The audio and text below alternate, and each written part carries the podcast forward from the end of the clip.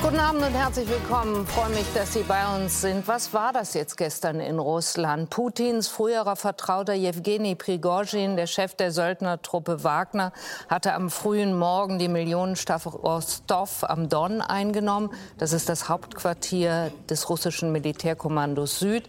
Ohne Widerstand geschah das und er macht weiter. Prigozhin schickt Drohungen, Panzer und seine Kämpfer Richtung Moskau. Putin reagiert. Er spricht von Verrat, kündigt an, die Verräter zur Rechenschaft zu ziehen. Autobahnen werden gesperrt, Bagger graben Löcher, so als ließe sich der Vormarsch noch so stoppen. Stunden später dann die Wende. Prigozhin zieht seine Truppen zurück. Dem Wagner-Chef wird Straffreiheit zugesichert. Dafür geht er angeblich ins Exil nach Belarus. Und manchen seiner Kämpfer werden Angebote gemacht, künftig in der russischen Armee zu dienen. Einfach so das Ganze hat Prigozhin den Machtkampf also gewonnen, verliert Putin die Kontrolle und welche Konsequenzen hat das für den Krieg gegen die Ukraine? Dazu wollen wir heute Abend äh, reden und bei uns sind der SPD-Vorsitzende Lars Klingbeil, der CDU-Außenpolitiker und Oberst AD Roderich Kiesewetter, die Russland- und Osteuropa-Expertin des Deutschlandfunks Sabine Adler, Carlo Masala, Professor für internationale Politik an der Universität der Bundeswehr München. Wir spalten später nach Kiew zu Vasily Golod und aus Moskau ist uns Ina Ruck zugeschaltet. Herzlich willkommen Ihnen allen. Ich freue mich, dass Sie da sind. Und mit Ihnen, Ina, will ich anfangen, einen militärischen Aufstand im eigenen Land zu erleben mit Truppen, die bis auf 200 Kilometer bis nach Moskau vorrücken angeblich. Kommt so oft auch nicht vor. Wie genau äh, haben die Russinnen und Russen das erlebt und hat es Spuren hinterlassen? Äh, die Leute waren schon besorgt gestern. Ich bin hier gestern durch die Stadt gelaufen und habe gesehen, dass sie wirklich alle auf ihre Telefone geschaut haben, die ganze Zeit auch viel darüber geredet haben. Ich habe heute Kontakt gehabt mit einem Bekannten in Voronisch, also einer der Orte, in dem die Wagner-Truppen ja waren oder an dem sie vorbeigezogen sind. Der hat gesagt, er hat quasi von zu Hause aus gesehen, wie da eine Kolonne aus der Luft von der Armee beschossen wurde. Der hat sich so erschrocken, dass er auf die Datscha mit der ganzen Familie geflohen ist. Also ja, ich weiß nicht, wie viele Spuren das dann am Ende äh, jetzt direkt hinterlässt. Also wenn man jetzt eine Umfrage machen würde, denke ich, würde das erstmal an Putins Umfragewerten nicht so viel ändern. Aber auf lange Sicht, subkutan, geht das natürlich in, also die, die, das vergessen die Leute nicht, nicht? Denn Putins ähm, Popularität fußt auch auf diesem Sicherheitsgefühl, das er den Leuten gibt. Er ist der Garant für Stabilität und Sicherheit hier. Und ähm, wenn dann sowas möglich ist, dann äh, müssen die Leute sich irgendwann unsicher fühlen. Ich glaube, dass das, dass das hier auch ähm, klar als Gefahr anerkannt wird. Das Fernsehen steuert jetzt schon gegen. Wir haben heute hier Berichte gesehen, die aus meiner Sicht fast ähm, verharmlosend wirkten über das, was da gestern geschehen ist. Ich glaube, man versucht das jetzt vergessen zu machen, weil man einfach weiß, dass ähm, die Leute das, ähm, wir haben ja im nächsten Jahr eine Wahl, nicht? Putin will wiedergewählt werden, dass die Leute das doch wahrscheinlich nicht vergessen werden. Daraus höre ich aber, im Moment wird Putin noch nicht als angeschlagen wahrgenommen, als Verlierer dieses Machtkampfs mit Prigozhin oder sagt das nur niemand? Also das sagt im Moment noch niemand. Ich habe vielleicht mit 20 Leuten gesprochen. Nicht? Ich kann da jetzt gar nicht wirklich ernsthaft was zu sagen. Mein Gefühl ist, auch wenn man die Telegram-Kanäle liest, dass äh, es ihn noch nicht so richtig erreicht hat. Aber ich bin sicher, dass diese Macke, die das geschlagen hat, auf Dauer in, sein, in seinem Image bleiben wird. Das wird nicht zu, zu kitten sein. Die Leute müssen das erstmal wirklich alles kapieren, was da passiert ist. Die Erzählungen müssen rumgehen. Das, was mir zum Beispiel der Bekannte aus Voronisch erzählt hat. Und äh, äh, das Unsicherheitsgefühl wird steigen und das ist Gift für jemanden wie Putin, der eben genau da, daraus ja auch seine, seine Popularität zieht. Denn man fragt sich hier ja schon, wie kann es sein, dass äh, jemand, den Putin selber ja gestern in der TV-Ansprache als Verräter bezeichnet hat, von dem er gesagt hat, der muss zur Rechenschaft gezogen werden, wie kann es sein, dass der dann erstmal straffrei das Land verlassen kann, Russland, davon sprechen wir ja, wo ansonsten einfache Demonstranten schon verhaftet werden. Ja, völlig unglaublich, diese ganze Geschichte. Ähm, es ist auch wirklich immer noch nicht klar, was genau dahinter gesteckt hat, ähm, was Putins unglaubliche Kehrtwende auch dann am Ende verursacht hat. Man muss sich vorstellen, diese Fernsehansprache mit Putin ist ja jede halbe Stunde wiederholt worden und die ist wiederholt worden bis in den Abend, bis das plötzlich dann das andere Narrativ kam, nämlich, dass Lukaschenko den Streit geschlichtet habe und dass Prigozhin straffrei ausgeht. Also da reibt man sich tatsächlich die Augen. Was da wirklich mit Prigozhin los ist, was er da für einen Deal gemacht hat, wo er überhaupt ist, wissen wir gar nicht. Er ist abgetaucht. Sein Medienteam, sein Social-Media-Team schreibt mit Zwinker-Smileys solche Sachen wie, er ist gerade in einer Zone, die telefonisch nicht erreichbar ist. Äh, sehr lustig. Sehr. Man weiß nicht, wo er ist. Aber auch, auch sein Rivale ist abgetaucht gerade. Der Shoigu, der Verteidigungsminister, auch der ist von der Bildfläche verschwunden, hat sich noch nicht geäußert zu dem, was da gestern passiert ist. Also wir stochern im Nebel. Es ist gerade ganz interessant, ehrlich gesagt, hier. Und wie geht Ihre Erklärung dafür, dass der belarussische Machthaber Lukaschenko vermittelt haben soll und nicht etwa der Kreml? Der wäre ja de facto wahrscheinlich sogar noch eher zuständig gewesen. Die Frage ist tatsächlich, wer vermittelt hat, ähm, ob es wirklich Lukaschenko war oder ob man ihn als Frontmann quasi brauchte, der dann diese Vermittlung verkündet. Angeblich hat ein ganzer Stab da gearbeitet, auch auch mit Leuten aus dem engen Sicherheitsapparat Putins. Wir wissen ja auch nach wie vor nicht, ob es da möglicherweise sogar so eine Art internen Machtkampf gab. Prigozhin so mittelbar für die eine Seite ist der anderen Seite zu zeigen. Alles völlig offen. Aber ähm, es heißt immer wieder, und das halte ich für wahrscheinlich, dass ein Prigozhin mit nichts redet unter einem Präsidenten. Und äh, Putin ist natürlich da tabu gewesen. Man hätte nicht Putin mit ihm verhandeln lassen können. Das hätte für Putin ja eine noch größere Schmach bedeutet bedeutet. Und der nächste greifbare Präsident, dem man vertraut, ist halt Lukaschenko. Also hat man Lukaschenko vorgeschickt. Auch das ist möglich. Schwer zu sagen. Ich glaube, wir wissen, werden wirklich erst wissen, was da eigentlich passiert ist, wenn politisch die ersten Köpfe rollen, wenn es da plötzlich Leute gibt, die diese ganze Sache politisch nicht überleben. Das wird nicht schnell passieren. Man wird das später machen. In ein paar Wochen vielleicht werden wir sehen, ob es Unbesetzungen gibt im Verteidigungsministerium. Wir werden sehen, was mit Prigozhin selbst passiert.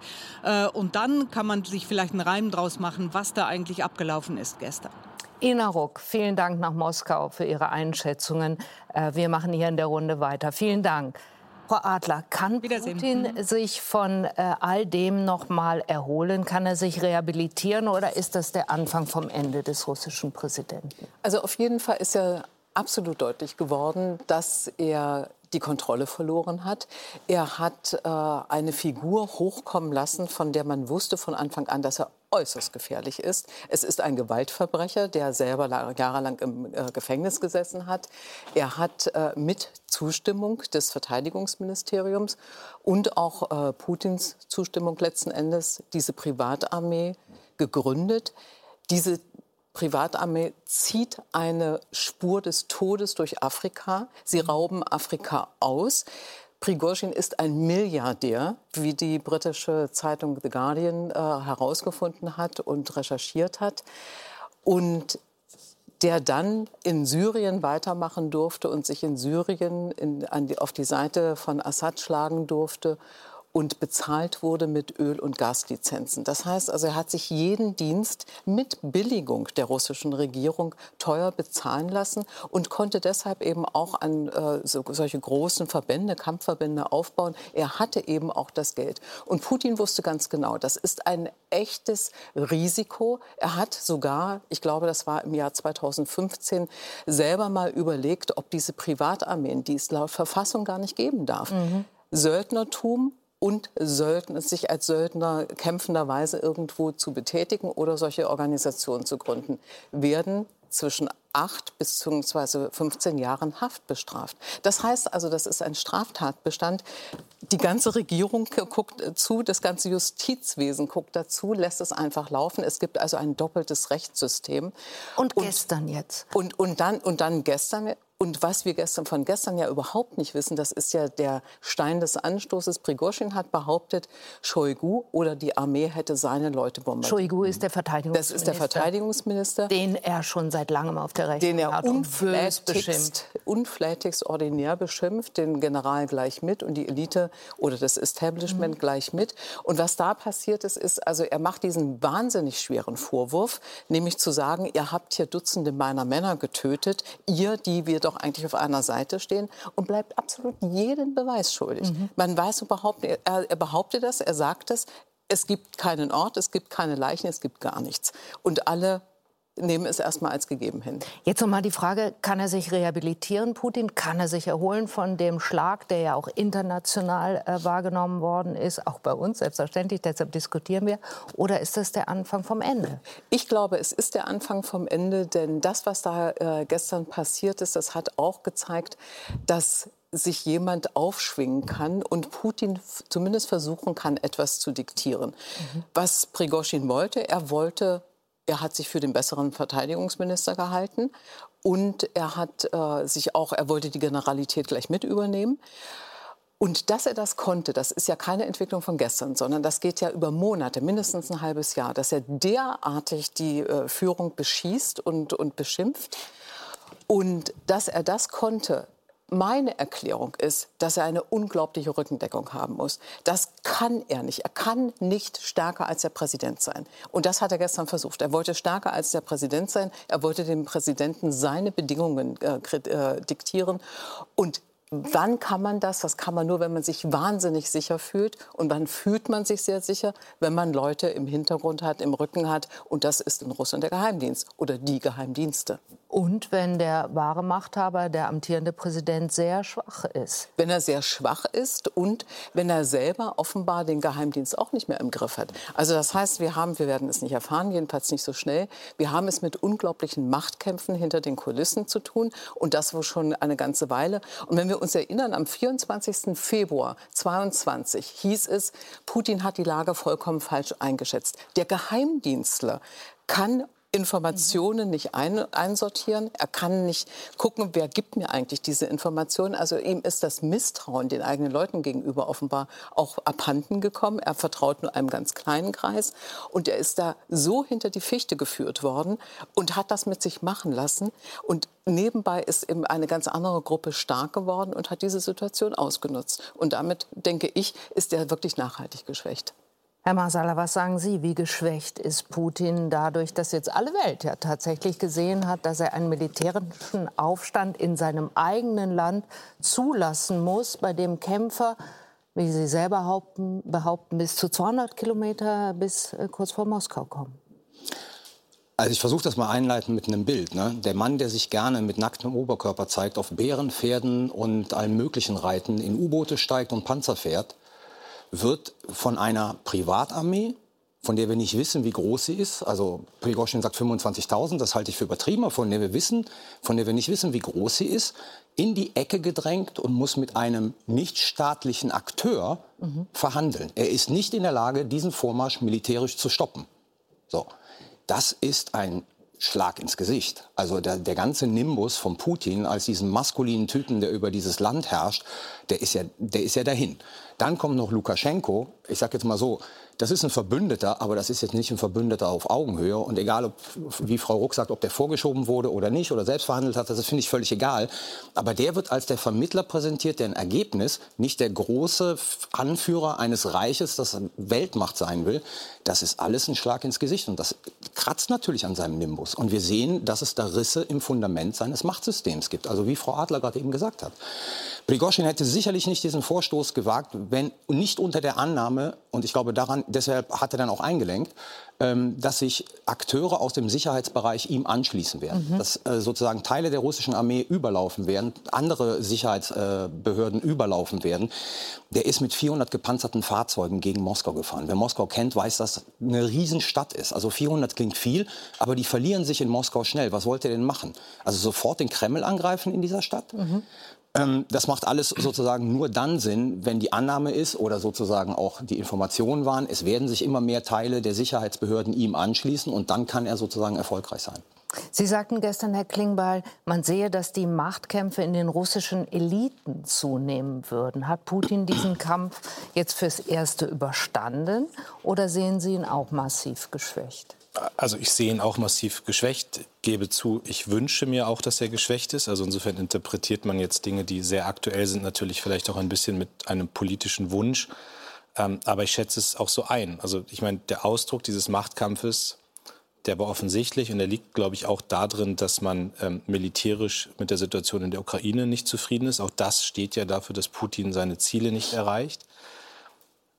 Man muss bei äh, Prigozhin ja auch sagen, der hat eine Kommunikationsmacht äh, mit seinem Telegram-Kanal, der setzt andere Narrative in Russland, wo wir immer die Einschätzung hatten, Putin hat die totale Dominanz, aber dieses Bild der korrupten Eliten, die er jetzt bekämpfen muss in Moskau. Ich, ich, kann mir vorstellen, dass das auch vieles auslöst in der russischen Bevölkerung und dass das hilfreich ist dafür, dass Putins Macht weiter bröckelt. Und das Dritte will ich schon sagen, mit den 200 Kilometern von Moskau. Ich habe jetzt natürlich auch viel gehört und weiß nicht, ob alles stimmt, aber das, was ich als Einschätzung an einigen Stellen gehört habe, ist, dass Putin nicht in der Lage gewesen wäre, militärisch dagegen zu halten. Also zumindest gibt es diese Einschätzung, dass man muss. Ina Ruck hat eben berichtet so von diesem Augenzeugen aus Voronezh, der gehört, gesehen hat, dass schon die russischen Streitkräfte reagiert haben. Genau, aber trotzdem ist das natürlich für Putin eine massive Demütigung, wenn 200 Kilometer vor Moskau auf einmal eine Privatarmee aufläuft. Und ich glaube, dass jetzt anfängt in der russischen Elite, in der Moskauer Elite durchaus die Frage, kann Putin uns eigentlich beschützen, wenn es hier ernst wird?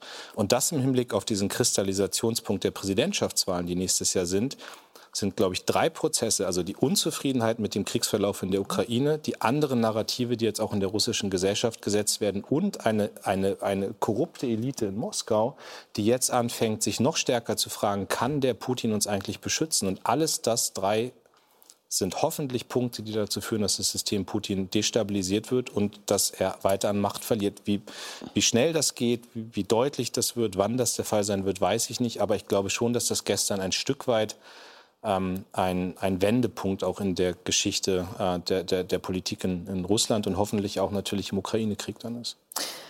Herr Kiesewetter, Sie sind Oberst AD. Ich habe es am Anfang auch gesagt. Wie loyal ist aus Ihrer Sicht die Armee noch? Denn ähm, wenn es äh, Prigozhin mit seinen Leuten gelungen ist, die Stadt Rostov am Don äh, einzunehmen. Das ist ja ein interessanter Ort, äh, ein Logistik- und Lagezentrum, ein militärisches Hauptquartier. Just das Hauptquartier, das zuständig ist für den Ukraine-Krieg. Und das Ganze ohne Widerstand. Wie kann das gehen? Bevor ich das direkt beantworte, noch etwas zur Gruppe Wagner. Das ist ja offiziell eine Privatarmee. Das ist der militärische Arm des Militärnachrichtenwesens, des GRU. Damit ist es Teil der Streitkräfte im weiteren Sinne. Und es wird nur nach außen so geframed. Das sind Nachrichtendienstler, Spezialkräfte. Zweitens hat dieses Wochenende auch noch was ganz anderes gezeigt. Sie beide haben gerade den Pfad gelegt. Putin handelt auf Druck. Putin hat eine Schwäche erlebt und plötzlich verhandelt er. Das ist für uns ein Signal. Wir wissen, dass die russischen Streitkräfte, um auf Ihre Frage einzugehen, sehr schwach sind. Dass sie sehr viel aktivieren müssen, dass sie insbesondere zwar sehr viel Personal haben, aber nicht die geeignete Ausstattung. Und Putin hat jetzt erstmals in Verhandlungen eingewilligt und zwar mit Lukaschenko, und hat eine Lösung herbeigeführt, wo er nicht selbst beteiligt war. Unvorstellbar, auch nach den Reden, die Frau Adler und Herr Masala eben angesprochen haben, dass die über Stunden gezeigt werden und abends kommt ein ganz anderes Resultat. Also die ich sehe es auch. Ich sehe es auch. Das ist das Anfang vom Ende, aber für uns auch ein Appell, nämlich der Appell, dass wir in der Unterstützung der Ukraine nicht nachlassen dürfen und dass wir jetzt die Schwäche Putins nutzen müssen, damit quasi sein Gravitationszentrum, die Krim, befreit wird von der Ukraine. Nicht unbedingt blutig, sondern indem mit weitreichenden Waffen, mit entsprechenden Raketen, aber auch mit Kampfflugzeugen die Versorgungslinien der Russen auf der Krim zerstört werden, sodass die russischen Truppen dort aufgeben müssen. Das müsste jetzt unsere Konsequenz sein mit Blick auf Vilnius, aber auch für uns Europäer, um zu zeigen, wir haben verstanden und entlasten die USA. Das ist die eigentliche Chance, die wir jetzt haben, weil wir beim Kachowka-Staubern ja überhaupt nicht reagiert haben und Putin jetzt nicht weiter eskalieren soll sollte. In Saporischschja sind schon die ja. Kühlbecken ähm, ja, vermint, sodass wir jetzt ein klares Signal zeigen müssen. Wir lassen nicht unter Unterstützung nach der, für die Ukraine. Darf ich noch was zu diesem äh, Putsch sagen? Die Sequenz, Wollte ich auch noch beibleiben, ja. die Sequenz ist ja interessant. Also wenn es sozusagen das Ziel gewesen wäre, von Anfang an auf Moskau zu gehen und Putin sozusagen von der Macht zu vertreiben, dann wäre man auf Moskau gegangen. Dann geht man nicht zuerst zu Rostov am Don und besetzt das Hauptquartier. Wozu? Es ging Prigozhin zunächst einmal darum, Gerasimov und äh, Shoigu wegzubekommen. Und es, das ist ein Gerücht. Waren die also, denn da? Nee. Das Gerücht ist, dass Gerasimov wohl da war, aber sozusagen beim Eintreffen der Truppen schon wieder weg war. Ah. Und dann, glaube ich, hat sich Prigozhin auch noch äh, sozusagen verschätzt und überschätzt, weil dann gab es die Rede von Putin, die ganz klar gesagt hat, im Prinzip, du bist ein toter Mann. Und dann geht er nach Moskau. Also von daher die Sequenz, da ist was aus dem Ruder gelaufen, auch bei ihm, weil das Hauptziel scheint ein anderes gewesen zu sein. Und die Auseinandersetzung, wie Frau Adler ja gesagt hat, die ging ja über Monate nur zwischen der Militärführung, Verteidigungsminister und sozusagen Prigozhin. Es war innermilitärisch. Genau. Was ich noch wissen wollte, Herr Kiesewetter, Sie sitzen im parlamentarischen Kontrollgremium. Wann wurden Sie eigentlich informiert? Denn wir lesen ja jetzt, dass der BND die Bundesregierung wohl erst gestern informiert hat, lesen aber auch, dass amerikanische Geheimdienste schon eine Weile was wussten. Also das ist eine Riesenspekulation, die da gerade aufgezogen wird. Der BND war genauso gut informiert wie die CIA.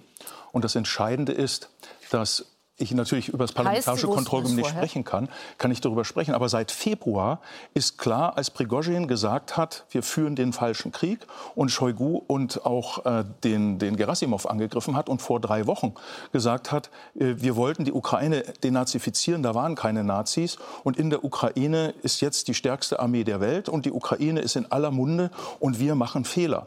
Und da zeichnete sich etwas ab.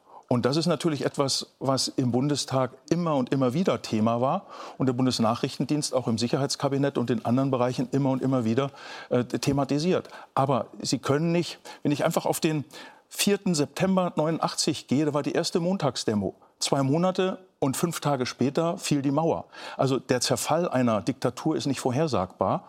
Und das hätte man, dass Prigozhin sich so schnell entscheidet, das wusste man am Freitag nicht. Aber man wusste am Freitag oder vor zwei Wochen oder vor drei Wochen, dass sich da etwas zusammenbraut, nämlich eine innermilitärische Auseinandersetzung zwischen den Spezialkräften des Nachrichtendienstes, das ist die Gruppe Wagner, und den Streitkräften. Und zwar Uneinigkeit über die knappen Ressourcen, zu wenig Munition, zu wenig äh, Kampfmittel, zu wenig Soldaten in der Zuteilung, sodass ja der Prigozhin auf Straftäter, Strafgefangene zurückgreifen musste von seinen sogenannten 25.000 sind 10.000 sehr stark mhm. ausgerüstet, aber 7.000 sind Straftäter. Also da war etwas, also äh, Entlassene aus dem Gefängnis, und das war etwas, dass äh, ich glaube, in der Zuspitzung, dass es so schnell geht, nicht absehbar war.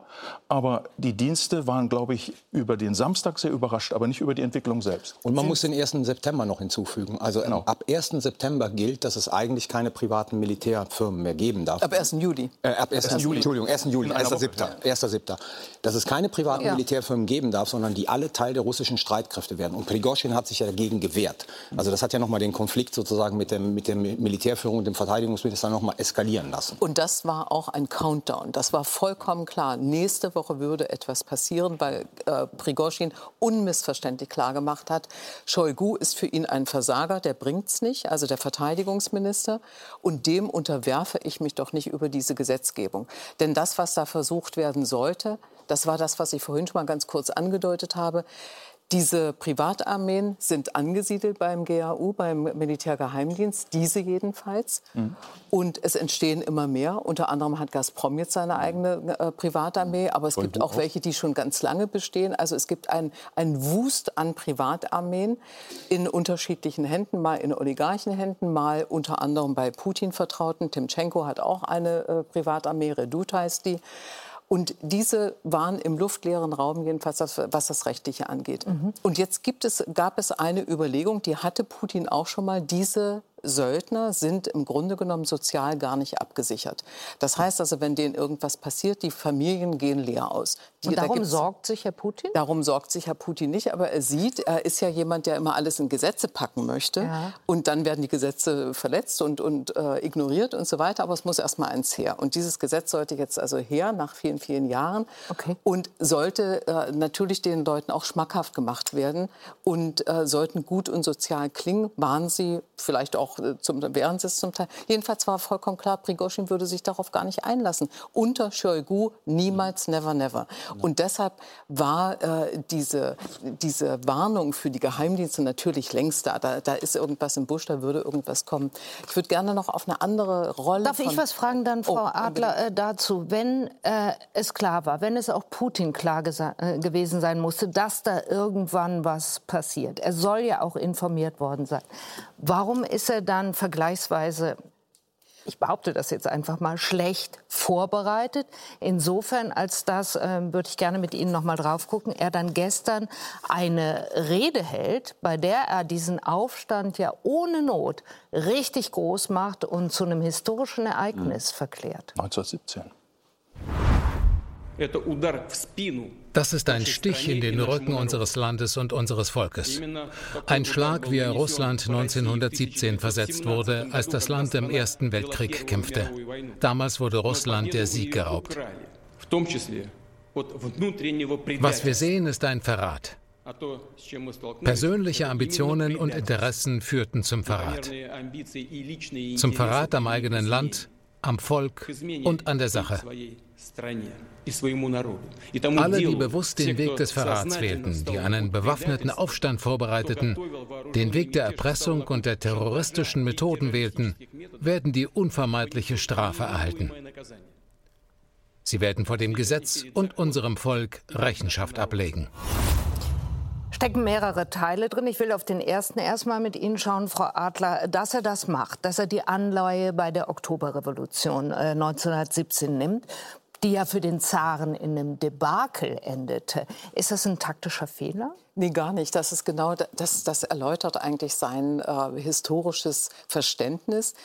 Nicht die Sowjetunion ist sozusagen das große Leid von Putin, dass sie zerfallen ist, sondern das Zarenreich, weil das Zarenreich noch größer war und weil da eine imperiale Macht alles diktieren konnte. Da gab es dann äh, die Bojaten, da wurde zugeteilt, wer welchen Reichtum hat. Man hat sich den Reichtum nicht erarbeitet, sondern man kriegte den zugestanden. Das ist genau nach dem Geschmack von Putin. Er möchte. Aber nimmt er nicht lieber ein Beispiel, wo dann schließlich der Machthaber reüssiert?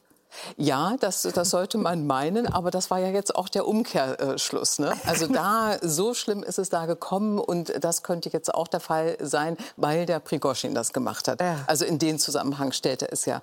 Und äh, ich fand das interessant. Ich finde es gewagt, also jetzt von, vom Ende her betrachtet. Wurde, ich glaube, ich, ich glaub, das hat er nicht gemacht. Ich glaube, er hat das wirklich in diese Verbindung, aber was wissen wir schon, was, ja. was in seinem Kopf.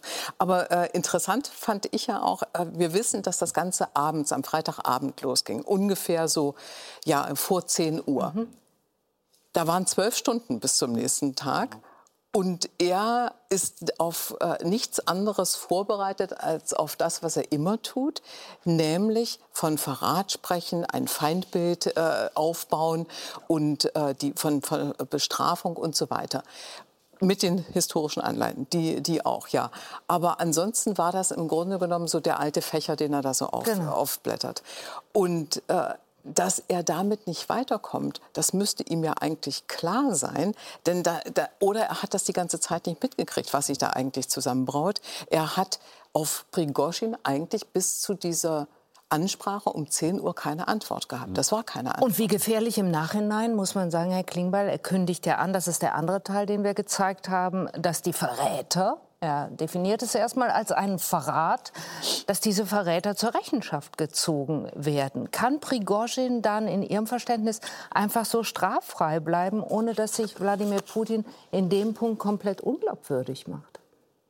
Also ich glaube, dass also erstmal wissen wir ja nicht, was mit Prigoschin gerade ist, ja, so und das mhm. gibt die Spekulation, wo er ist, aber äh, ich glaube, der macht sich schon gerade sehr viele Gedanken um seine Gesundheit und sein mhm. Leben. Das ist jetzt vielleicht nicht das, was der Hauptpunkt jetzt unserer Debatte ist, aber ähm, ich glaube nicht, dass Putin vergisst, was da passiert ist. Aber der interessante Punkt ist ja, und das hat Frau Adler vorhin gesagt, dass jemand mit so drastischen Worten von Putin belegt wird, mit dem Verrat und dieser machtvollen Ankündigung. Und am Ende landet Putin sehr klein in Verhandlungsergebnissen, die Lukaschenko für ihn erreichen muss. Und in einem Ergebnis, wo Putin zwar sagen kann, ich habe hier den Putsch abgewendet, aber ja maßgebliche Zugeständnisse machen musste an Prigoschin. Und, und ich kann jetzt immer nur über den Charakter von Putin spekulieren, aber ich glaube, das ist etwas, was ihn massiv trifft und was ihn, haben wir gerade schon darüber geredet, auch in der öffentlichen Wahrnehmung ja schwächen wird. Also etwas, was, glaube ich, jetzt noch Dynamiken freisetzen wird. Ich habe es gerade gesagt, gerade bei den Machteliten, die sagen, wie stabil ist das hier eigentlich und wie machtvoll ist der Putin.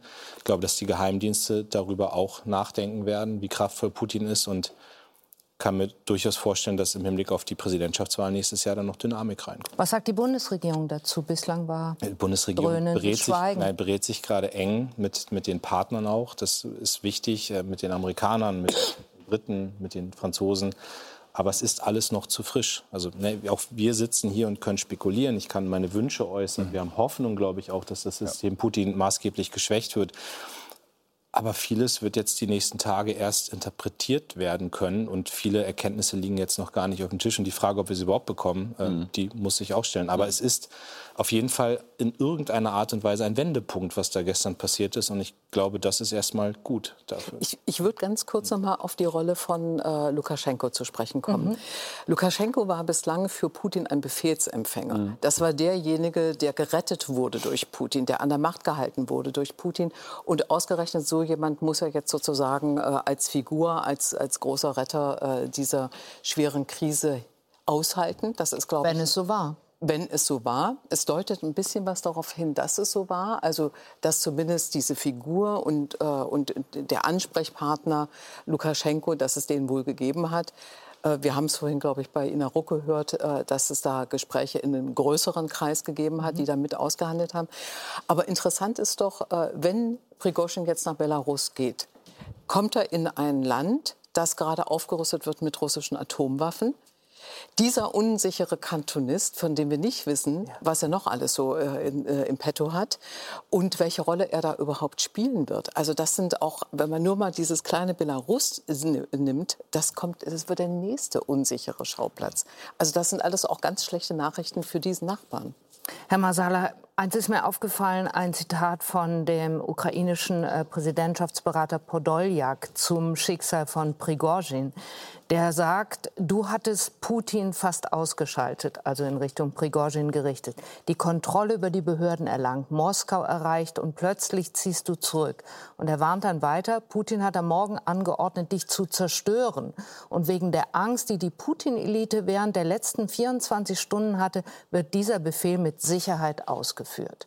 Wird er das also überleben? Also zunächst einmal, Putin hat ja irgendwann mal in einem Interview gesagt, äh, das Schlimmste für ihn ist der Verrat und der Verräter. Und Lars Klinkmann hat es gerade gesagt. Also wenn ich Prigozhin wäre, würde ich, äh, ich glaube, in der Nacht, jede Nacht für die nächsten Jahre dreimal das Bett wechseln, um nicht erwischt zu werden. Also ich glaube sozusagen, ähm, der Mann lebt nicht mehr sicher und wenn Putin noch lange an der Macht bleibt, der hat den langen Atem. Das haben wir ja bei anderen Regimegegnern auch gesehen, die erst nach Jahren sozusagen vergiftet und ermordet worden sind.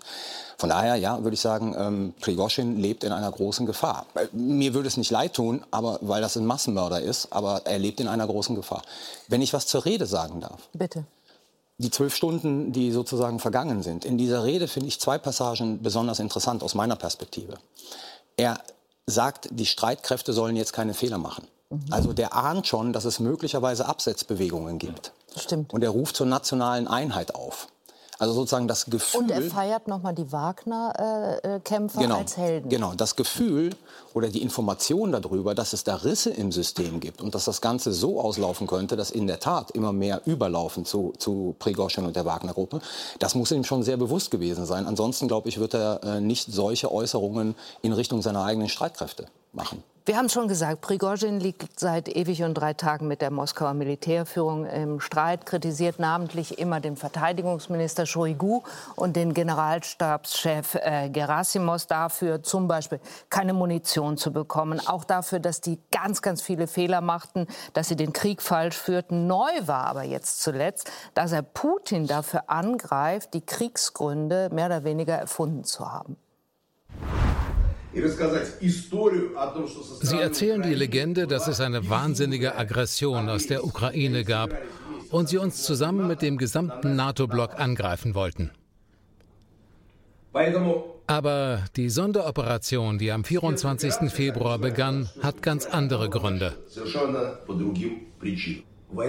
Der Krieg war notwendig, damit ein Haufen Viecher triumphieren konnte, um etwas Publicity zu bekommen, indem man zeigt, was für eine starke Armee man hat. Und zweitens, der Krieg wurde von den Oligarchen gebraucht. Er wurde von dem Clan gebraucht, der heute faktisch Russland regiert. Herr Kiesewetter, sowas sagt man vermutlich nicht ungestraft, haben wir gerade schon äh, überlegt und auch ja, spekuliert. Aber verfängt sowas? Also Gerasimovs äh, Telegram-Kanal wird ja viel gesehen. Ich schaue mir den auch ab und zu an. Das Entscheidende ist, dass hier er offengelegt hat, worin offensichtlich aus seiner Sicht die Kriegsursachen waren mhm. und er sich auf der anderen Seite als Anti-Elitentyp, Anti-Oligarchentyp mhm. präsentiert, genau. also als eine mögliche Alternative im Machtkampf, gleichwohl er ja ein schwer reicher Oligarch ist, an dessen Fingern nicht nur Blut klebt in der Ukraine, sondern eben auch in weiten Teilen Afrikas. Unsere mhm. Mali-Mission ist wegen der Gruppe Wagner gescheitert, Sudan die Evakuierung wegen der Gruppe Wagner und vieles mehr. Also hier sehen wir auch, dass die Machtkämpfe um die Nachfolge Putins begonnen haben. Und wir dürfen in der ganzen Debatte nicht vergessen, dass es jetzt darum geht, den NATO-Gipfel vorzubereiten und alles zu tun, tun, dass unsere Unterstützung für die Ukraine nicht nachlässt. Wir dürfen keine Angst davor haben, dass Putin scheitert. Wir dürfen keine Angst davor haben, dass Russland womöglich diesen Krieg verliert, in dem Denken, dass sie nicht mehr, dass sie nicht mehr das Existenzrecht der Ukraine und Weißrusslands angreifen. Auch Weißrussland hat ja aus der Sicht Russlands kein Existenzrecht, Belarus. Also insofern sollten wir sehen, wie wir die Ukraine so stärken, dass Putin weiter geschwächt wird. Und da bleibe ich dabei. Das Center of Gravity, der Schwerpunkt von Putin im Ausland ist die Zukunft der Krim. Und wenn die Krim ja. keine russischen Truppen mehr hat, dann hat Putin keine Zukunft mehr in Russland. Und deshalb sollten wir keine Angst haben, keine Selbstabschreckung und uns auch nicht davor scheuen, das klar anzusprechen, weil wir damit auch mit BBC, mit Deutscher Welle, mit France 24 äh, und anderen in die russische Zivilgesellschaft wirken, die zutiefst militarisiert ist, zutiefst verunsichert ist und Angst hat. Das war eine militärische Auseinandersetzung und keine zivile. Es gibt keine liberale Zivilgesellschaft in Russland. Aber wenn wir Signale setzen, dass deren Präsident nicht mehr gesettelt ist, haben wir die Chance, den Krieg vielleicht früher zu beenden und dazu eben auch die Ukraine besser und schneller zu unterstützen. Das müsste jetzt der Ausweg sein. Aber ich bin da ganz bei Lars Klingbeil. In Ruhe jetzt wir haben die Woche die zwei bis zum NATO-Gipfel in Ruhe erwägen und dann zum NATO-Gipfel mit sehr klaren Aussagen, mit den Sicherheitsgarantien herauskommen für die Ukraine, aber eben auch mit einer klaren Position an die russische Zivilbevölkerung. Ich würde gerne Sache da noch mal drauf äh, eingehen wollen. Was, was droht eigentlich in Russland? Sie haben das gesagt, der einz also für meine Begriffe der einzige wirkliche Oligarch, das ist Prigozhin. Oligarch heißt Geld haben, politischen Einfluss, Einfluss haben. haben ja. Denn die Leute, die das Geld haben, die Unternehmer, die haben keinen politischen Einfluss. Die haben sie ja gerade nicht mehr. Also ist das, und die sind richtig schwer sauer. Denn die sind innerhalb dieses Krieges so sehr verarmt, das muss uns jetzt auch nicht leid tun, aber das ist ja eine Tatsache. Die werden dem auch nicht weiter zugucken, dass ihre Vermögen äh, nicht nur festgefroren sind, sondern womöglich für den Wiederaufbau äh, der Ukraine eingesetzt werden, also perdu sind. Und äh, sie werden auch nicht angucken, wie andere sich möglicherweise an ihren Vermögen mhm. äh, bereichern. Und es ist diese, wenn das alles ins Wanken gerät, ja. in, ins Rutschen gerät, dann ist da in Russland wirklich, äh, mhm. glaube ich, die Hölle los. Ja. Denn dann passiert nicht nur eine militärische Auseinandersetzung zwischen diesen vielen Gruppen. Es wird immer vom Bürgerkrieg gesprochen. Es ist kein Bürgerkrieg von Massen, aber es ist ein Bürgerkrieg von jeder gegen jeden. Gewaltakteur. Und und der, der wichtige Gegenstand ist wie immer das Geld, ist wie immer das Vermögen. Und das gerät mit einem Mal auf einen, äh, ja, das, das wird, äh, wird variabel. Also Putin hat zum Beispiel große Vermögen, die er ständig von anderen Leuten verwalten lässt, einsetzen lässt. Zum Beispiel Timschenko, Kowalczuk mhm. sind solche Leute, die für ihn diese Vermögen äh, ja, betreuen sozusagen oder auch verstecken, kann man auch sagen. Denn der Putin ist ja nicht derjenige, der als korrupt gelten möchte.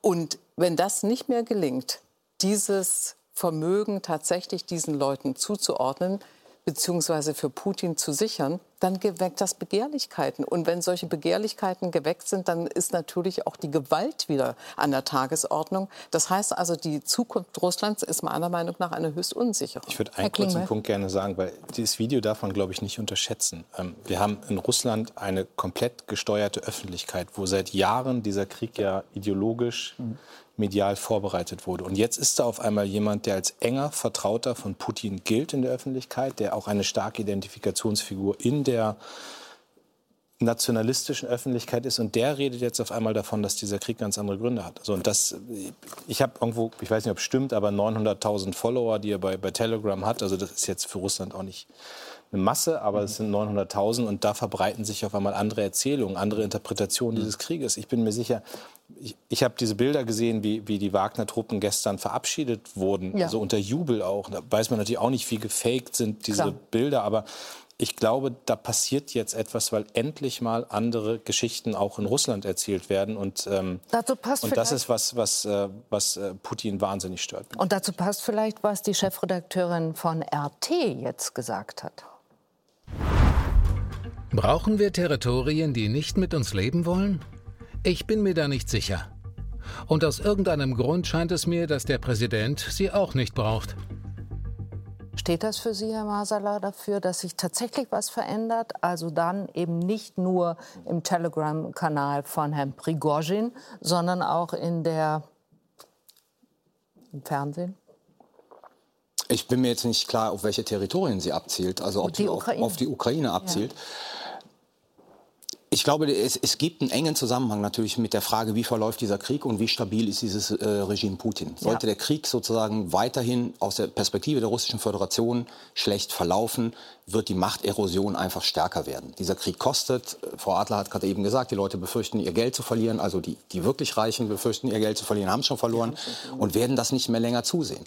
Letzten Endes muss man Folgendes sagen, würde ich jetzt sagen, das wird die nächsten Wochen und die nächsten Monate interessant werden. Putin hat doch jetzt nur zwei Möglichkeiten. Also entweder es bleibt alles so, wie es ist und dann erodiert seine Macht aller Wahrscheinlichkeit nach immer weiter. Mhm. Oder er wählt jetzt eine Kombination, ich sage mal sehr bewusst, sehr hart, zwischen Stalin und Erdogan. Erdogan, der den 2016er Putsch dazu benutzt hat, komplett sozusagen seine Gegner loszuwerden und alles nur mit Getreuen zu besetzen. Mhm. Ähm, also werden die nächsten Wochen zeigen, welchen Weg er gehen wird. Ob er die Kraft dazu hat, weil er muss seine Macht wieder stabilisieren. Mhm. Und jetzt mit Blick auf die Ukraine, je mehr Chaos in Moskau, desto besser für die Ukraine. Das muss man ganz einfach mal so sagen. Also aus unserer Perspektive, es gibt ja immer so dieses, wir haben kein Interesse, dass Russland erodiert und zerfällt. Erstens sage ich, wir haben da keinen Einfluss drauf. Wir sollten uns auf die Auswüchse vorbereiten. Und mit Blick auf diesen Krieg, je mehr Chaos in Moskau, desto besser für die Ukraine. Deshalb, äh, damit schalten wir nach Kiew zu Vasily Golod. Dort ist Luftalarm. Damit zeigt äh, damit sehen wir, dort geht der Krieg selbstverständlich weiter mit unverminderter Härte. Vasili Gollert, wir haben gerade gesehen äh, ein Zitat von der Chefredakteurin von RT, die gesagt hat, brauchen wir Territorien, die nicht mit uns leben wollen. Werden solche Sätze von einer Frau wie ihr in der Ukraine eigentlich wahrgenommen? Ich möchte erst einmal kurz vorweg schicken, wir haben seit äh, wenigen Minuten Luftalarm äh, hier in Kiew und auch ja. in anderen Regionen der Ukraine. Das heißt, es könnte sein, dass wir die Schalte unter Umständen früher abbrechen müssen. Meine Kollegen beobachten die Situation, würden mir dann ein Zeichen geben. Ähm, was Simonian angeht, ähm, es wird wenig darauf geachtet, was russische Propagandisten sagen. Die Menschen in der Ukraine achten eher darauf, was tatsächlich passiert, was Russland militärisch tut. Und sie hoffen darauf, dass ihre Streitkräfte, das ukrainische Militär, das eigene Staatsgebiet so schnell wie möglich befreit. Das ist die Haltung, die wir in Kiew, aber auch in anderen Regionen zu hören bekommen. Was tatsächlich passiert, war der Aufstand gestern. Über den haben wir auch schon diskutiert und bleiben dabei. Was hat der bei den Ukrainerinnen und Ukrainern ausgelöst? Eher Hoffnung, dass das System Putin implodieren könnte oder die Enttäuschung dann darüber, dass er vergleichsweise vergleichsweise schnell beendet war. Die Hoffnung, dass das System innerhalb weniger Stunden implodiert, die hatte in der Ukraine niemand. Aber es gab natürlich eine Hoffnung und auch vorsichtigen Optimismus, dass die Ereignisse, die Entwicklungen in Russland dazu führen, dass dieses Regime geschwächt wird. Und jede Schwächung des Regimes, Carlo Masala hat das ja gerade gesagt, ist eine Stärkung für die Ukraine, ist eine Möglichkeit, dass sich die Situation für die ukrainischen Streitkräfte verbessert. Und äh, dementsprechend waren doch einige sowohl im politischen Betrieb hier als auch in der Gesellschaft enttäuscht, dass es so schnell vergangen ist. Wir haben ja gehört von Mikhailo Podolyak, dem Berater von Präsident Zelensky, dass er sagte, natürlich sei es für die Ukraine von Interesse, wenn äh, die Situation sich dort noch länger hätte hingezogen, wenn möglicherweise Truppen äh, vom ukrainischen Staatsgebiet, das derzeit besetzt ist, abgezogen würden. Das alles ist nicht passiert und dennoch steht Putin schwach da, steht Russland schwach da und das wird in der Ukraine als Stärkung gesehen und auch als Fenster der militärischen Möglichkeiten, wie wir das aus dem ukrainischen Verteidigungsministerium gehört haben. Der ukrainische Präsident Zelensky hat gestern in einer Videobotschaft und zwar sehr geplant auf Russisch gesagt, je länger dieser Mensch, also Putin ist gemeint, je länger dieser Mensch im Kreml ist, desto größer wird die Katastrophe. Setzt er darauf, dass sich die russische Bevölkerung irgendwann auflehnen wird?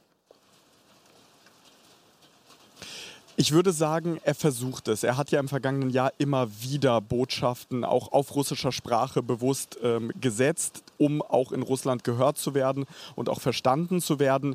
Der Optimismus, dass äh, das tatsächlich zu Reaktionen in Russland führt, der ist aber ehrlicherweise begrenzt. Es gab die Hoffnung auch in der ukrainischen Gesellschaft am 24. Februar 2022, als Russland die Ukraine überfallen hat, dass dort etwas passiert in der Gesellschaft. Es gab die Hoffnung nach den Gräueltaten von Butscha. Es gab vielleicht bei einigen auch die Hoffnung ähm, nach der Katastrophe rund um den Kachowka-Damm. Das alles ist ausgeblieben. Die russische Zivilgesellschaft existiert nicht. Sie wurde von Putin äh, schon seit längerem zerstört, wird weiter unterdrückt. Und es gibt sehr, sehr viele Menschen in dem Land, die vielleicht mit dem Krieg nicht einverstanden sind, aber nichts machen und leider auch sehr viele, die das unterstützen.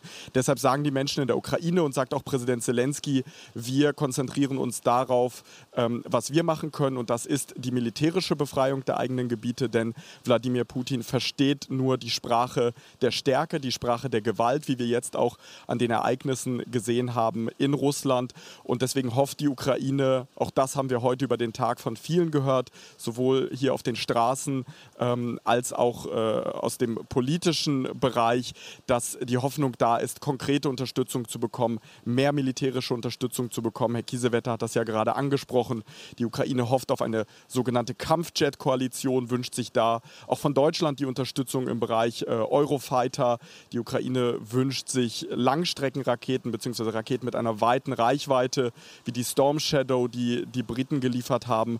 Also das ist der Fokus der ukrainischen Gesellschaft und der ukrainischen Politik. Sie haben eben das Zeitfenster angesprochen, das jetzt möglicherweise entstanden ist. US Außenminister Blinken hat bei CNN was Ähnliches gesagt. Er hat gesagt, diese Situation jetzt könnte der Ukraine einen Vorteil verschaffen, dass Putin sich nun darum sorgen müsse, was im eigenen Land passiere. Kann man daraus ableiten, dass es eine größere Bereitschaft gibt für die Verbündeten im Westen, dieses Zeitfenster auch tatsächlich durch mehr Waffenlieferungen zu nutzen? Das ist die Hoffnung, die hier in der Ukraine immer wieder zu hören ist. Äh, militärisch ist es ja ohnehin geplant und passiert es ja auch gerade sowohl im Osten entlang der Frontlinie als auch im Süden, dass militärische Operationen laufen. Wir haben heute aus dem Verteidigungsministerium gehört, dass es Fortschritte geben soll rund um äh, Bachmut, kleinere, dass es im Süden auch gewisse Fortschritte gibt. Das alles können wir von hier nicht unabhängig überprüfen, aber das ist die Information. Es gibt bereits ja auch einige westliche Waffen, die geliefert wurden wurden. Und natürlich hofft die Ukraine auf schnelle weitere Unterstützung, um mehr voranzukommen. Denn was man nicht unterschätzen darf, ist auch der psychologische Faktor. Moral spielt eine sehr, sehr große Rolle. Für die ukrainischen Soldaten ist jetzt die Situation, dass sie sehen, Russland ist geschwächt, Russland ist auch im Inneren geschwächt. Und für die russischen Soldaten, die ja ohnehin nicht wissen, was sie in diesem Krieg da eigentlich tun und wofür sie kämpfen, ähm, ist das eine große Unsicherheit, dass sie sehen, dass es in ihrem eigenen Land äh, auf diese Weise Unruhen gegeben hat. Vassili Gollert, vielen Dank nach Kiew und passen Sie gut auf sich auf. Dankeschön. Herr Klingbeil, ist das jetzt das Zeitfenster auch für die deutsche Bundesregierung, in dem die Ukraine noch mal mehr aufgerüstet, ausgerüstet werden kann als ohnehin schon? Äh, wir sind ja in einem permanenten Prozess. Also erst jetzt vor kurzem, als Präsident Zelensky hier war, ist ja einen Tag vorher noch mal ein riesiges Militärpaket mit 2,7 Milliarden beschlossen worden. Das ist jetzt ja ein stetiger Prozess. Und natürlich gibt es die Debatte um die Kampfjet-Koalition. Um Marschflugkörper? Genau, also es gibt immer wieder Debatten, aber sozusagen, dass jetzt militärische Hilfe äh, viel da ist, äh, das ist, glaube ich, keine Sache mehr, die jetzt innenpolitisch eine Debatte ist. Ähm, aber es gibt eben Schwachstellen und eine Schwachstelle ist ganz klar Munitionsproduktion, äh, Munitionslieferung. Mhm. Da, da, haben wir in Deutschland einfach nicht die Kapazitäten gerade. Deswegen ist Boris Pistorius dabei, zu gucken mit der Rüstungsindustrie, wie kann man viel schneller produzieren. Wir gucken bei anderen Waffensystemen, Gepard-Panzer, die jetzt geliefert mhm. werden. Also es gibt ja permanent auch Signale aus dem Westen und Beschlüsse aus dem Westen, dass geliefert wird. Ausbildung findet statt. Also gestern hat Pistorius mir noch mal gesagt, bis Ende des Jahres haben wir, glaube ich, 10.000 ukrainische Soldaten jetzt ausgebildet mhm. auch. Ich war selbst dabei, als in meiner Heimatstadt Munster am Leopard 2 ausgebildet wurde. Das findet jetzt alles statt. Ähm, und ich natürlich permanent wird sich gefragt, was kann man noch mehr machen. Aber das ist nicht das, was Sie sich jetzt erhofft haben, Herr Kiesewetter. Daraus klingt, nein, es findet keine besondere äh, Vorbereitung Richtung NATO-Gipfel in Vilnius statt. Ja, das nein, ist eine politische Debatte noch aus, aus dem letzten Satz von Herrn Klingbeil klang ja auch die Hoffnung, dass mehr getan werden muss.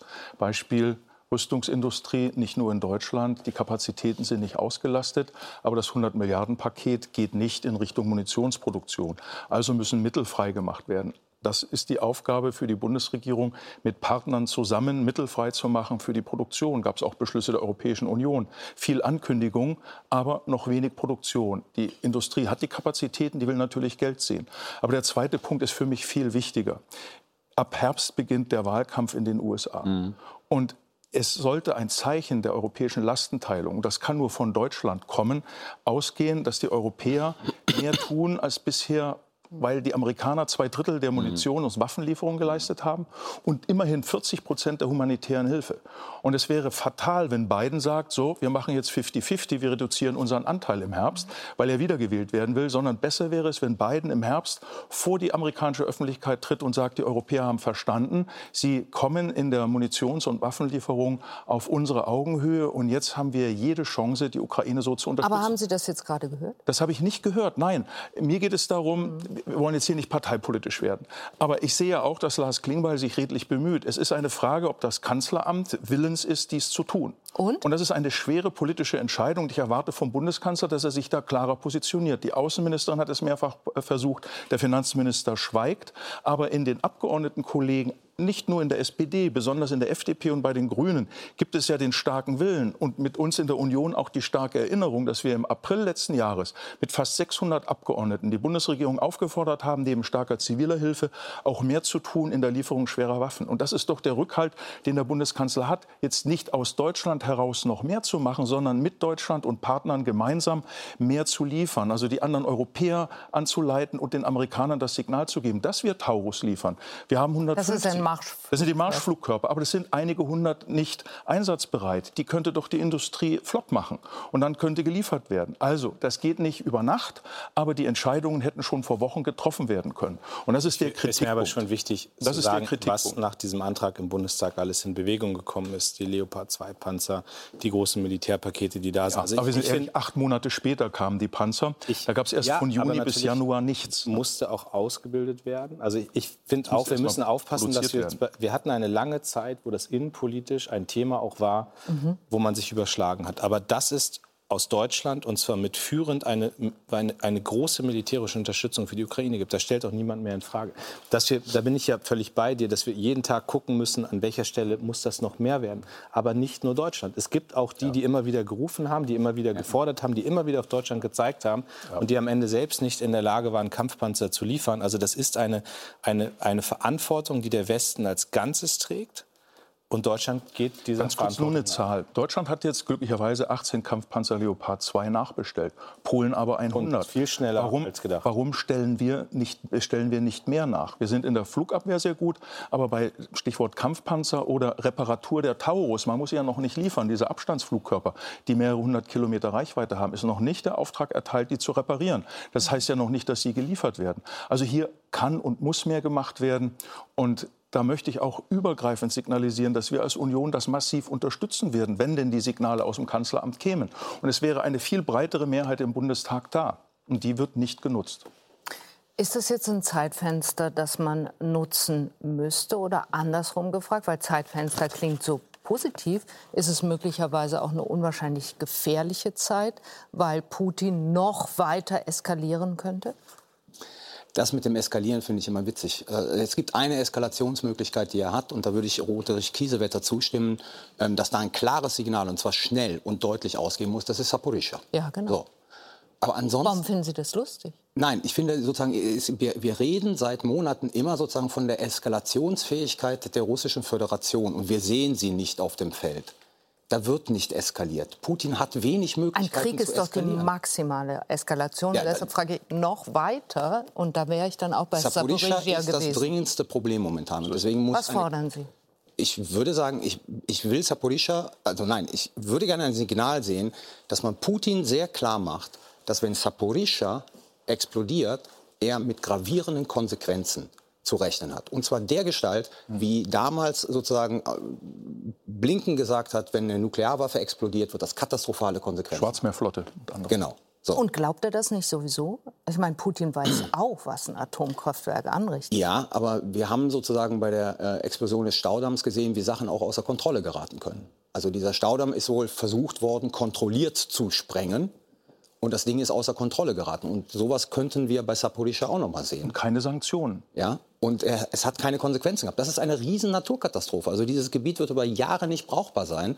Äh, und wir haben nicht reagiert darauf. Also wir müssen bei Saporischa, glaube ich, eine sehr klare Sprache finden, die ihm signalisiert, wenn da was passiert, wirst du mit gravierenden Konsequenzen zu rechnen haben. Und darauf würde er Ihrer Meinung nach hören? Naja, er hat bisher auch keine Nuklearwaffen eingesetzt, weil wir ihm gesagt haben, es wird katastrophale Konsequenzen haben. Das hat funktioniert. Und nochmal, wenn Sie sagen, Prigozhin, Putin versteht die Sprache der Gewalt, das ist die abschreckende Sprache von Gewalt. Nehmen Sie das mit ins Kanzleramt? Auf Saporizhia glaub, ganz anders äh, zu schauen? Das wissen die im Kanzleramt und das ist nochmal. Ich habe ja vorhin noch beschrieben, wir sind gerade in einer sehr engen Koordinierung mit den Bündnispartnern. Bei der Frage der nuklearen Bedrohung war es ja eines der Ergebnisse auch des Besuchs von Olaf Scholz in Peking, dass Xi Jinping auch sehr klar gemacht hat, kein Einsatz von Nuklearwaffen, nicht mal die Drohung, das wurde verurteilt. Und ich stimme in der Tat zu, es braucht dieses klare Signal der internationalen Staatengemeinschaft, dass ein Atomkraftwerk hier nicht bombardiert werden kann. Das wäre wichtig, dass das kommt. Aber das weiß man im Kanzleramt, da brauchen die keine Ratschläge von mir. Verändert der Aufstand Ihrer Meinung nach, Frau Adler, jetzt den Verlauf des Krieges gegen die Ukraine? Das könnte sehr gut sein, denn die Möglichkeit, noch weiter zu mobilisieren in Russland selbst, also Soldaten zu gewinnen, wird, glaube ich, nach diesem äh, Vorfall deutlich schwieriger werden. Also man wird anfangen nachzudenken, was ist das jetzt eigentlich für ein Krieg? Wir haben das gerade erörtert mit diesen Kriegszielen, die ja. alle demontiert worden sind. Putin ist öffentlich der Lüge überführt worden. das wird wahrgenommen, ja? Da, da, kann man ganz sicher davon ausgehen, vor allem von denen, von den Familien, deren Söhne in die, äh, in die Armee sollen. Und das sind ja nicht die Söhne der Eliten, sondern das sind natürlich die fern, nach wie vor fernab von den großen Metropolen, da wo man äh, die Verluste nicht so mitbekommt in den Metropolen. Äh, also das heißt, diese Mobilisierungsfähigkeit, die wird sicherlich äh, deutlich nachlassen. Und äh, das, was Prigozhin geleistet hat, in Anführungsstrichen, nämlich auch ein Teil des Unmuts, aufzufangen, zu artikulieren, zu kanalisieren. Das alles, was er gesagt hat, dieses Beschimpfen, dass die, dass die Söhne der, der Eliten, der, der Generäle mhm. äh, sich Creme auf die Körper schmieren und das im Internet äh, vorführen und sich damit filmen und so. Also er hat das ja sehr drastisch alles gemacht. Derweil die das anderen in der Ukraine sterben. Sterben und, und in äh, schrecklichem Zustand nach Hause zurückgeschickt werden, wenn sie überhaupt nach Hause zurückgeschickt werden. Äh, all das hat ja dafür gesorgt, dass Prigozhin etwas ausgesprochen hat, diesen Unmut ausgesprochen hat, den die anderen, den, der in der Bevölkerung sowieso da ist und äh, sich gar nicht irgendwie artikulieren darf, weil ja schon ein leeres Blatt Papier gezeigt auf dem Roten Platz schon ein Vorwand ist, jemanden für, was weiß ich, zumindest Tage hinter Gitter zu bringen. Mhm. Das heißt also, diese, diese Kritikmöglichkeit ist jetzt nicht mehr da. Das wird ganz interessant sein, wie jetzt eigentlich der Nächste, der noch Kritik so öffentlich äußert, wie Prigozhin das gemacht hat. Und das haben wir jetzt sechs Monate lang gesehen, mindestens es war kein anderer da, der das gemacht hat. Es war nur er. Und das, das wird sehr interessant sein, wie, wie Putin damit tatsächlich umgeht und ob es tatsächlich zu so etwas kommt, wie noch mehr die Daumenschrauben anziehen und äh, noch mehr säubern innerhalb äh, der eigenen Gruppe. Ja. Herr Danke, Frau Will. Nur kurze Ergänzung, Frau Adler. Es ist ja noch eine andere Zündschnur gelegt, nämlich die des ungeheuren Blutzeus der ethnischen Minderheiten. Ja. Mhm. Es kämpfen ja kaum genau. Russen aus St. Ja. Petersburg und Moskau. Es kämpfen die Tschetschenen, die Buryaten, die Tataren und viele andere. Ja. Und das ist etwas, genau. was ja eine, eine, eine, eine Zeitbombe ist in dieser Gesellschaft, weil ganze Dörfer ohne noch leistungsfähige Männer sind. Das sind viele Krüppel, die entstehen, Hunderttausende Betroffene und auch dann entsprechende Familien. Und das bedeutet, dass irgendwann sich diese, ähm, ja, soll ich sagen, Föderationsländer irgendwo ihre mehr Freiheit holen wollen. Wie man es jetzt schon in Tschetschenien hört, dass sie sagen, wir wollen mehr Freiheit, wir wollen ohne Moskau sein. Und jetzt geht es darum, dass hier wir bewusst sind, dass es eben nicht ein Krieg der Russen sind, sondern es ist ein Krieg, wo sie die ethnischen Minderheiten für sich kämpfen lassen. Und das bedeutet noch mehr Zündstoff für die russische Gesellschaft, je länger der Krieg dauert. Und wenn man dann wieder in die Verfassung guckt, das klingt jetzt langweilig, ist, ist aber wichtig, die ethnischen Minderheiten, das sind die, die die höchsten Autonomierechte haben. Mhm. Das heißt also, wenn die wirklich raus wollen aus der Föderation, dann geht das für die zumindest leichter.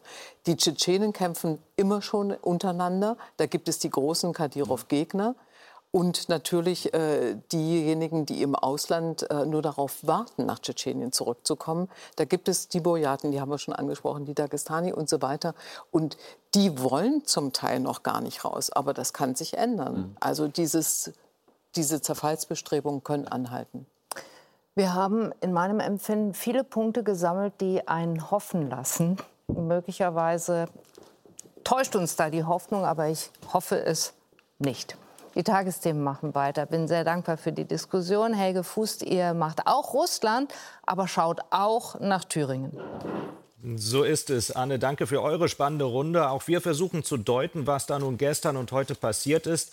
Aber wir schauen nach Thüringen. Genauso dort hat in Sonneberg ein AfD-Politiker deutschlandweit zum ersten Mal eine Landratswahl gewonnen. Mehr dazu gleich in den Tagesthemen. Das jetzt in den Tagesthemen. Tschüss und auf Wiedersehen.